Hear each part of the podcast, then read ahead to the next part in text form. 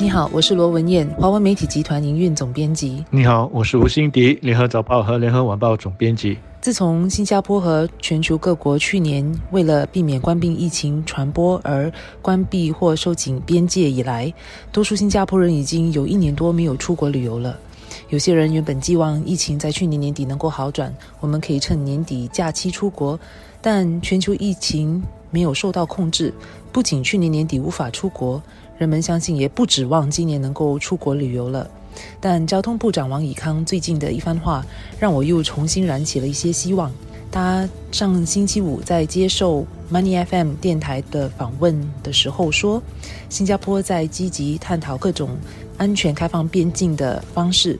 包括跟冠病病毒传染率属于中低水平的地方开通双边旅游通道，让接种疫苗的旅客不必隔离十四天，也能够出国旅游。而这个方案有可能在今年下半年就落实，也就是说，我们有希望可以在下半年出国旅游，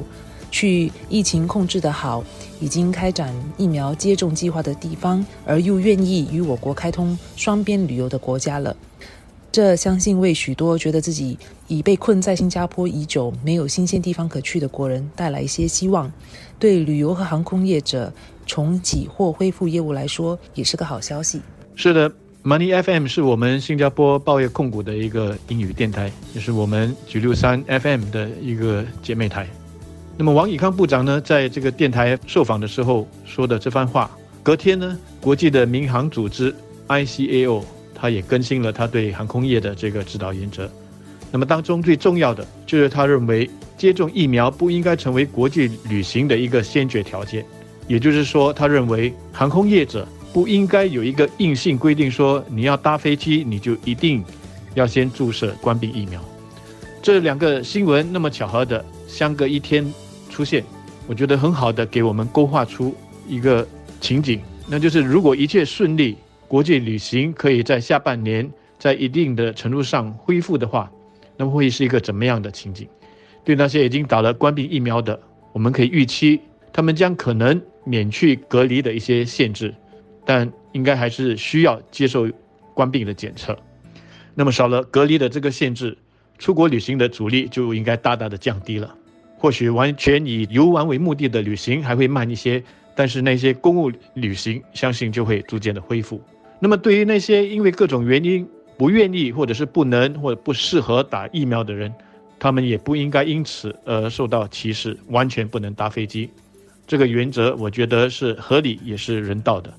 因为他们可能是有急事，非得跨国出行；有的呢，可能是要去工作；有的呢，是要去探望病重的家人；有的可能是因为疫情在国外滞留很久，现在想要回国。总之，理由可以很多。那么，从人道的角度，他们应该还是可以搭飞机出国的，但是他们将可能不会像那些打了疫苗的人那么方便，他们就得接受隔离的安排。有的可能是十四天，有的可能甚至要二十一天，这就要看不同的国家和地区的规定。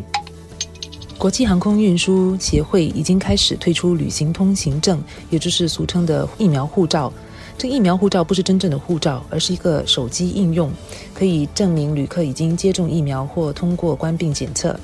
新航将率先试用这个通行证，从三月十五号到二十八号，从新加坡飞往伦敦的新航乘客就可以试用这个应用了，来出示他们的关病检测和疫苗接种的相关信息。对于恢复国际的航空旅游是一个重大的第一步。目前，新加坡已经单方面解除对澳大利亚、文莱、中国大陆、新西兰和台湾的边境限制，也就是说，从这些地方来我国的旅客。可以在我国正常旅游，只要通过官病的检测，检测只要呈阴性的旅客，在抵达之后就不必隔离。不过，从我国出发到这些地方的国人，仍然需要遵守当地的隔离措施。所以，目前其实并没有多少国人愿意飞往这些国家或地方。虽然这些地方如澳大利亚、中国等地的疫情控制得很好，但我猜想他们应该不会是最快跟我国或其他国家开通双边旅游的国家，因为当地接种疫苗的那个速度相对的缓慢。我相信这些国家的政府会担心，如果太早开放，可能又会再次提高当地病毒传播的风险。所以我猜想比较有可能，呃，跟我们开通双边旅游的国家，应该是一些接种疫苗情况比较快，而且有屡次表达要尽快全面开放、启动经济复苏的国家啊，比如英国。疫苗护照的确是恢复国际旅行的重要一步，但是在推行的时候，还是有不少的问题需要克服。首先呢，就是要怎么去确保这个护照在国际上受到承认。第一，要确保的是有关的这个护照不会有所谓的造假，也就是说，你其实是没有注射疫苗的，但是却有办法拿到一个假的疫苗证明，或者是呢，你没有抗体，但是护照却说你有抗体。你没有接受冠病检测，但是护照上却能够证明说你的检测是阴性。那么这种情形，你可以很肯定的说，在新加坡不会发生。